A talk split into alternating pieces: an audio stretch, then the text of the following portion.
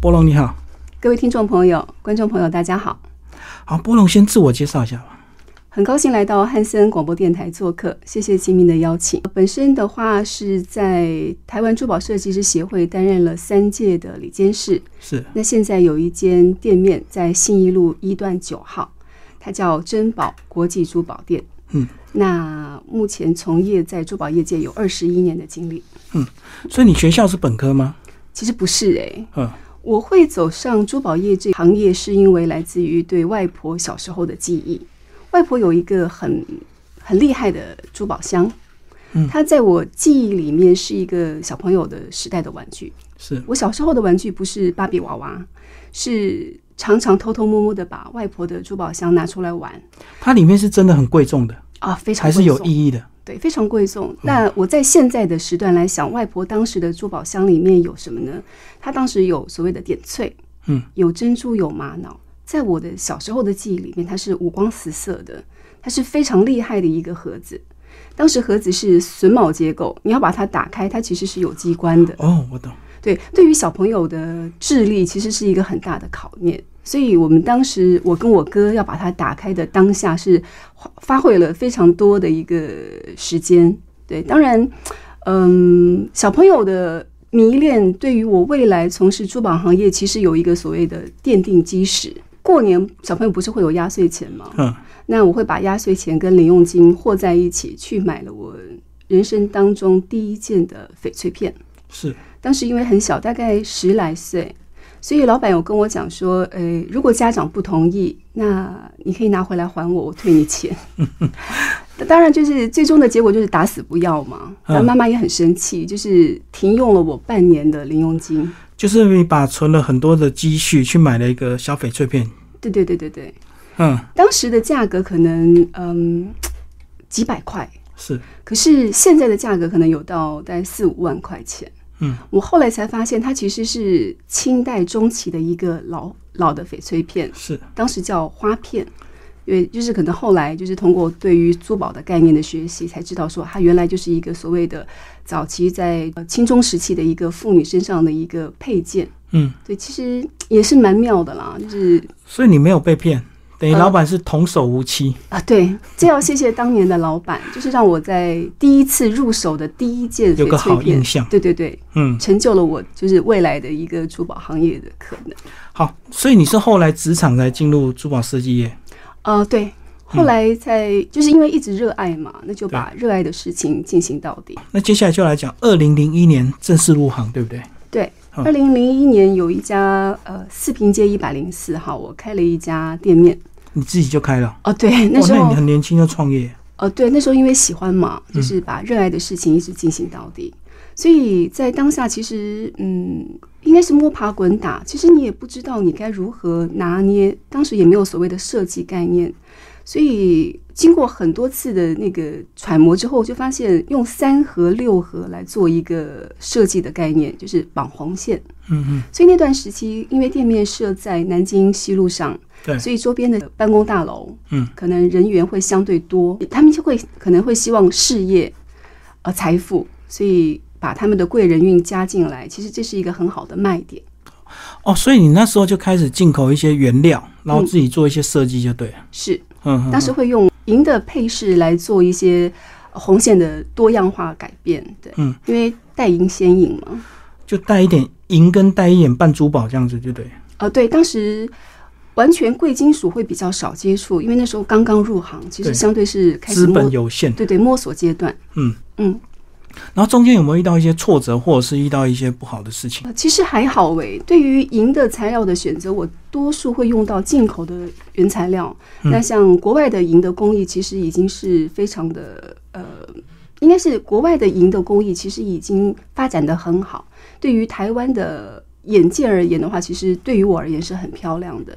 嗯所以没有到所谓的苛刻或者是刁难呢、就还算是顺利嗯，嗯可是那些工艺还是要有一点学习的过程啊。啊。对中国结，嗯，中国结艺也是因为入行，你必须要具有基本的技能，所以中国结艺对我而言是一个非常努力的学习过程中最难的事情，就是刚开始从平结开始，到后来慢慢的开始往往后的四股连编，很多的不同的方式变化结义结构，嗯，花了很多的时间跟摸索。所以你会挑在那个地点，是因为它离后火车站近嘛？很多材料行是不是？其实不是，应该是跟朋友有关系。朋友的先生刚好要离开台湾去当外交官，所以他的店面就是顺其自然的，我就把它顶下来。哦，是这样。对，误打误撞的进入了珠宝。对，因为我想说后火车站很多手做的材料行啊，像你这个绳结不是要大量运用一些什么原料？呃，对，它其实就是在一条线的基础上做一些变化。那对，其实要非常多的脑筋去想，说它要如何变化会好看，然后佩戴会方便舒适，对，这是不容易的。嗯嗯，所以后来自己摸索了这个大半年，好几年过去之后，是怎么样又让你决定这个进入大陆市场？呃。因为当时的大陆市场对于台湾的设计其实是非常喜欢的，迷恋，迷恋，对不对？我用迷恋来形容，其实一点都不为过。对啊，但凡听到啊台湾设计的东西，都会非常的喜欢。嗯，所以我们就跟随着台湾冒险的脚步往中国大陆发展。嗯嗯，那中国大陆其实真的市场非常的大，它有二十三个省份，然后五个自治州。嗯四个直辖市，然后两个行政特区。那我当时除了青海、西藏以外，我都去过了。都去过。他们那时候是到一个省份找一个地方，然后参展这样子吗？呃，对。当时冒协的广告宣传力度非常的大。他们就是会所到之处，因为当时大陆的展馆是开辟在新的区域，嗯，他们想把周边的那个经济繁华带动起来，所以他们就会选择新的区域做设点、做展场。然后当时的展场的盛况，就是我们说万人空巷来形容，一点都不夸张。哦，就二线、三线一直推动下去，就对。对对对，从一线城市开始往二线、三线一直往下发展。所以那那时候的行销策略就是台湾的这个设计师，然后就会造成轰动，这样。对，其实它划分了很多的区域，像是台湾的名品区，就包括我们台湾设计师的区域，嗯，也包括了什么生活区、日用品区，很多的行，包括卖水果、卖茶。其实当时的交流确实是让大陆人民感受到台湾生活的一些呃。幸福，比方说好吃的、好玩的、好用的，以及所谓的最美的。可是我相信你一开始带着台湾设计师的品牌光环过去，可是后来应该也发现他们还是有一些传统工艺的这个底蕴跟技术，对不对？在那边应该你有看到他们一些古老东西的一些这个呃技术的一个成熟。对，确实，呃，我的感触最深的其实是在北京，北京有所谓的掐丝珐琅哦，掐丝工艺其实真的是。呃，如果说大陆对于台湾设计的迷恋，那当时我同样用“迷恋”这两个字来形容我当时对掐丝工艺技巧的一个指一个感受。嗯，对，因为它在一根极细的银丝上面要做出各种的纹饰花样，其实我觉得这是非常难的。是微雕吗？呃，它不是微雕，嗯，就是我们可以想象一下，它就是把我们一条缝衣服用的棉线，可是它是用银丝做的，对，替代，然后把它盘。叠，或者是用呃任何的技巧方式呈现它有立体的花纹，其实这个非常难。嗯，对，光是你要在师傅工艺上的一个累积的时间就不得了。哦，一条线把它变成立体的形状就对。对，嗯它所有的基础都是用线在做基础，对，演化出各种各样的形状。那是跟那个台湾春那灰一样。也是那种红丝线，这样绕绕绕就变出一个一朵花来。其实差不多原理，可是只是感受的艺术美感不一样。那你自己有尝试过吗？哦，那个精工对于我而言，目前还在学习阶段。这样讲啦，如果说你没有十年的时间做功底的话，你做不了任何的效果，没有美感可言。嗯，好，你刚刚有聊到你一开始的中国结，以及用银的这个材料去做一些变化，那后来是怎么样碰到珠宝？呃，珠宝工艺就是人会往高处走，所以东西会越做越好。当我发现，呃，所谓的刚开始的中国结义佩戴到银，它没有办法彰显到华贵，对我就开始想说，那用贵金属开始。是，对，所以贵金属的呃用下去，你就会发现，当贵金属你配的话，就不能是锆石，不能是石榴石，你可能一定要配到所谓的钻石、财宝，才会彰显珠宝的魅力。对，嗯。可是那个随着你的这样子的等级提升，你的投资就越大了。是，所以你就会发现，开始买材料的时候，你就会本钱一直往下投。一直开始，呃，因为你会想要做东西嘛。当你的宝石累积到一个程度的时候，呃，你的贵金属就会匹配到多少的斤重，就会开始要做设计了。就是不能一直放的是石头，你就会想要把它做成成品。嗯，好，那这么多年的这个创业，那其实你刚刚也提到，一开始你并不是本科，是，所以后来是不是也要靠一些国际证书的一些加持？是不是也要有一些相关的背景、专业背景啊？啊，对，确实。呃，其实因为当时跟茂协在大陆发展，所以很多的时间我们都没有办法好好的来学习证照。因为那时候我印象最深的大概就是一个月在台湾停留的时间可能只有七天，嗯嗯，对，所以一年下来，我台湾能够学习证照的机会非常的少，你根本没有那个精力。是，所以反而是疫情开始之后，我就开始了所谓的补考证照，嗯嗯，像是翡翠鉴定啦、GIA 啦，就是这些相关的证照，我觉得。我都拿一拿好了，包括珠宝手绘这些要要跟师傅的，就是接触的这些东西，我都我觉得需要了。所以这三年你都没有白费时间，一直在自我进修。对，就是不断的提高自身的能力跟创造的能力。那会有今天这场访问呢？是因为这个店面啊 开在电台旁边，走路大概一分钟吧。好，那主持人就跑过去拜访，就这样有这样的一个接触。是不是讲一下为什么会挑到这个店面？这个店面。清明，你有没有觉得你面对的是蓝色的琉璃瓦跟白墙，感受特别的好？还有一片树海，信义路都是树。对，其实原来汉森的风景是这么的迷人，是因为你们有了中正纪念堂做加持。对，也是很有缘。谢谢金明的邀请。疫情带来的最大的好处是找店面会非常可以选择性。嗯嗯。对，就像我刚刚说的，我特别的迷恋的这一块地方的风景，它是一个完整的窗画。中正对于珠宝业其实是一个很好的隐喻，嗯嗯，对，就是我们说的隐喻的话，就是得当不偏不倚，嗯，然后中正对于珠宝人其实是一个很好的秉性。好，那我们刚刚聊到这个店面的选择，其实还是有很多台北区域啊，东区可以更高档，那西区可以接近年轻人，那最后你选择信义路上，就是因为地缘的关系，特别喜欢中正纪念堂这样的一个环境嘛？就是因为它没人。对我确实是因为被窗景的那一幅画吸引。嗯，我当时的想法就是，他没有过路客人，是，那我就自己找客人。嗯，我相信每个人会有自己的客人缘，是对，会吸引到客人来找自己，所以我也就嗯放着胆子下去做了。是不是也是你自己觉得你设计刚好，其实到了二十年？的一个门槛了，然后自己也设计到一个程度，你希望你的客人是更高档的一个档次，而不是那种像热闹型的那种，有没有？像这个贸易展场的话，有时候过路客非常多，非常热闹，可是它相对客人的这个精准度就不够。嗯，应该是说我喜欢跟客人的方式。是面对面可以见到你，可以真正的坐下来好好聊天。我了解你的需求，你需要什么，根据你的想法来做你要的东西。嗯，我希望那个是有所谓的内心深处的一个交谈。他需要一个安静的地方，而不是嘈杂的环境。嗯，所以您刚刚说的所谓的西东区啦、西区啦，那对我而言可能呃过于热闹。我要的就是一个安静。自在的地方哦，所以你更标榜一对一的客制化就对。是我希望我可以跟客人嗯有一个好的一个沟通，然后从而知道他真正要的是什么。嗯嗯，所以就不是大量生产的那种模式。对，就是我会标榜所谓的克制化。嗯，每一个人都是独一无二的。那我相信珠宝一样，它会有所谓自己的灵魂。那他会自己找自己想要的东西，嗯，在于每个人身上有不一样的特质，这才是我觉得珠宝设计的真正意义跟内涵。嗯，那会有这样的需求，大部分都是所谓的纪念戒或婚戒吗？嗯嗯，应该这样讲，值得纪念的日子不一定是生日，可以是今天、明天或者是后天。我觉得每一天，如果你觉得它可以纪念或者是值得纪念，那它就有纪念的价值。嗯。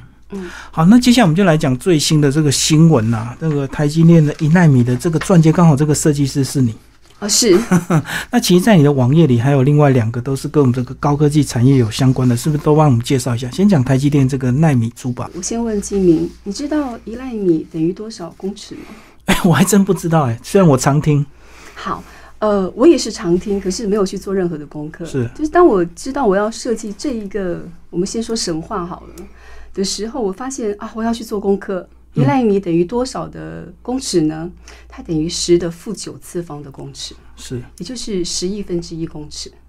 我是一个对数学完全没有概念的人，可是当我拿到题目以后，要开始考试的时候，我发现我没有任何内容，嗯，于是就开始想说，呃，所谓的纳米在呃 nano 那个希腊文的解释是侏儒的意思，所以 nanometer 它其实是指的非常非常非常小的一个长度。以上的知识点是我这次设计之后的 新知识，科普一下，对对对对，那从我们材料上的选择到我们所谓的配食、主食，还有颜色，其实，在那些天的决定阶段，我真的是哦，心力交瘁。对，用心力交瘁来形容其实不过分。对，接到这个单虽然很高兴，可是压力一定也很大，对，因为关注度非常高。对，因为你要就是当时的想法就是天马行空，什么样的想法都有。可是，嗯、最终你要让大众的审美是接受的，而且消费者是愿意买单的，这对于珠宝设计其实是最难的。嗯你要好卖，东西要能卖，而且要要让一般的消费者是一眼看到是。哦，这这就是金元，这就是纳米，这就是概念，你要有这个概念在。所以我在想说，哦，台积电就是所谓称霸晶圆代工的嗯老大。是，那我想说，那我就从台积电入手吧。台积电就是所谓的台湾护国神山嘛。对，那如果用晶圆的概念做发想的话，我们就简单的把它想成晶圆就是圆的，嗯，那台积电就是山嘛，山我们用三角形替代，那就是圆跟山三角形的替代。那好，就接下来就是圆跟三角形要怎么做结合，它才是漂亮的、好看的，跟客人喜欢的。嗯嗯，所以我就用呃所谓寓意来放在其中，就是呃圆的部分的话，我们加入了用珠宝镶嵌的密丁香工艺，它的视觉效效果的话，就会有所谓的一个层次变化。对，那呃圆形我让它滚动。它就意味着所谓的小钱滚大钱，越来越有钱。嗯那这样子的理念的话，那我们再加上一个 T 代表 T W，、嗯代表台台湾湾高高在上，嗯，带动世界在转动。嗯我觉得这样子的设计理念，我就啊简单粗暴其实是最好的入手点。那在能量学来说的话，三角形其实是代表稳定，能量是滔滔不绝的。嗯，那圆的部分呢，它其实又代表着所谓的包容感跟美感。以这样的设计线条，当我看到它的成品的时候，我其实真的是有松一口气，觉得是相对简单，可是看你又看得到所谓的呃纳米的概念，跟台积电、跟护国神山以及台湾的形象的样子。从接到案子一直到成品中间有没有经过一些修正？呃，有。第一是尺寸的大大小调整，嗯，消费课程我相信年龄层次从二十岁到七十岁可能都有，那胖瘦都有，所以我在想说，尺寸的大小要如何拿捏，立体面的厚薄要如何取舍，其实当时有做的呃蛮多次的修改的，是在设计图上修正，还是看到成品之后再回头修正？嗯，应该是设计图，哦，早期是应该是设计图，我们先要定稿嘛，定稿要起版。那在起版的当下就会决定，因为嗯，贵金属其实贵，那我们起版费如果一再一而再再而三的话，其都实是是成本，对都是成本。所以我们当时在设计稿的前提就是画了无数张，所以在平面上就修正很多次。对，然后看到实体出来之后就很满意。对实体拿到的当下其实是有感动的，嗯就是觉得当下的白头发没有白长。你有没有觉得对你是一个设计非常重要的里程碑，达到一个山顶？呃，对，其实我我这样讲好了，我是一个对数学完全没有概念的。嗯，清明，你有买股票吗？呃，有哦，太小好。买小买，好，我是一个对于股票数字完全没有概念的人。因为满脑子都在设计啊，对不对？呃，都在艺术领域。对，就是我我觉得大脑是合理的。当你对于艺术有概念的时候，你对于数字是完全没错白痴。嗯，所以，当我从零的阶段开始有现在的状态，我觉得对自己的话，我觉得我交了一份满意的答卷。嗯，好，那另外还有两个，我们也一起介绍，同时呢，我们会在画面去呈现。好，我今天有特别把我的联动天机耳环带来，就是在耳耳朵上。对，当然这个版本是最初的一个版本。嗯刚刚有提到比较多的改变尺寸。这个耳环它的发想其实是来自于联发科。嗯嗯，对，联发科，你知道它的股票代号吗？不知道哎、好，因为我有我没有买做，我有做功课。二四五四，嗯对，它其实是在业界有着发哥的称号。嗯，对。那当我做功课开始，我在想说联发科到底是什么鬼的时候，我就凭借着好像报纸或媒体，它就有说什么天玑系列的晶片，嗯，就是变成全球的第第一大。那我想说，哦，好吧，那既然是所谓的联发科，那用辐射概念去做设想，是不是比较对？它就是用一个点开始做发射状的形态，由四周扩散。那想到的对应的图案大概就是扇子。对对，所以就是呃，微波是呈辐射状态往周边四四处嘛。那想说啊，那我再加一些线条，几何线条，嗯把它勾勒出所谓的波短、平长，这样子是不是看起来错落有致，就会像是一个辐射的概念呢？嗯，所以就是有了现在的一个成品，就是有一个点由向呃有一点开始向四周做那个发射。都是从纳米晶片这个设计开始出来延伸的吗？对，因为当时就会想说，呃，既然对于股票不熟的我，那就来个股票连连好了，所以就有一有二，就有了三。是，嗯然后最后就有这个魅力光影项链，对，魅力光影项链也是在我的脖子上做展示。对，那魅力光影的本身呢，它是来自股票大力光。嗯嗯，对它，因为大力光我们知道的是它是做镜头，对我是唯一知道大力光是做镜头，是因为我使用的是苹果手机。嗯，对，那我当知道所谓的镜头的概念，就是标准镜头、单镜、单镜头，有所谓的定焦、广角、反射、对微焦，很多种的镜头。可是我发现它的就是成像原理就是很简单，它就是成像原理是用反射，嗯，反射在平面上面。那我想说，哦，如果是用在反射的上面的话，那我们是不是把它想象成一个点做放射？其实跟联发科的概念有点相似。对，可是你要做出两个不同而且有区别的设计产品，所以我在想说，嗯，我们用镜头带出绚丽的光彩，所以我用了一些很细小的支撑。当时在一样是在起板的时候，就是遇到的困难就是，呃，我们的支撑点用太粗，它的外观形形状会影响到光芒的折射度。嗯对，那如果用太细的话，因为我们后期会把它做调整，让它的平面会有一些起伏，有所谓的光影的折射。对，又太细又不能够支撑，所以在粗跟细之间，我们其实做了非常非常多的一个测试的过程，才有了最后的一个那个大力光魅力光影的项链的产生。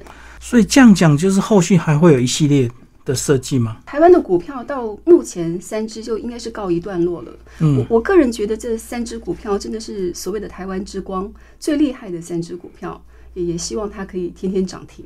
对你来讲，就是用尽心思，就对了。对，嗯目前在研发所谓的另外的台湾之光，像是台湾的黑熊系列、动物系列、嗯嗯。台湾的凤梨，就是其他的这一些也在一一的诞生之中。哎、我发现你专注的好像都很在地的元素，哎，嗯，我我个人觉得，在台湾最大的好处是，可以把台湾的呃所有的事物汇总成珠宝的概念给大家看到，包括我们上到了虎航的机上免税，也是想让所有的游客在离开台湾的时候，会带一个所谓的手信送给自己的家人或者是朋友，让台湾的印象永远的在他们心目中挥之不去。好，最后对我们年轻的珠宝设计师 有没有一些建议啊？因为你也就走过二十年了，也开了一个不错的店面。呃，应该是说你有多大的努力，你就会有多大的收获。嗯，只要坚持自己的信念，不放手，你就会有成功的一天。可是，在坚持的过程，不是要接受市场的考验吗？那有时候市场不是很残酷嘛？就是也许你想的跟这个消费者他买不买单又是另外一回事。啊，对，确实就是期待值越高，失望度越大。嗯嗯，当你把它作为一个兴趣的支撑的时候，你可能最终要落实到有没有收入，这个才有办法支撑到你走比较长远的路。那我会建议所谓呃新朋友好了，嗯，呃，试着慢慢来，慢慢走，摸着石头过河，不要一步跨太大，嗯。跨越大跌越大。可是我相信自己的内涵应该也是非常重要吧。像你个人是怎么样自我进修，或者是对美学的一些素养怎么去培养？嗯，对，进修其实是一个珠宝设计师必须要有的能力。随着社会的进步跟时代的变化，你每天接触到的新的事物是不一样的。嗯，你可能要每天吸取吸取到非常多的新知识。我个人的话，我会看相关的书籍，比方说专业知识的书籍。再来的话，我可能会看一些大牌的流行趋势。对，嗯，大牌的好处是真的会带动流行趋势。嗯，对。那当你看到比较多的元素做变化的时候，你可以再通过自己的想法把它做一些改变，变成是自己的。嗯，跟大牌的关联有吗？其实，因为你要跟上大牌的流行趋势，才是当下的流行。对，你要创作出自己的流行趋势，其实以刚入行的朋友其实是不太能够做到的。对对，所以跟随着主流是一个不错的选择，在主流的那个设计元素中，在做自己个人的不一样的见解。嗯，那加入协会或者是工会，是不是也是一个很快速方便的一个方式啊？叫相关产业的一些协会。对，其实相关产业的协会会给新朋友带来好多的便利性，比方说你会有不一样的师源可以可以支持，或者是同业会教导，那呃学习的方式方法会变更多。今天非常谢谢波龙为我们介绍他的这个珠宝设计的这个产业，谢谢，谢谢，也谢谢基民邀请我来汉森广播电台做客，谢谢大家。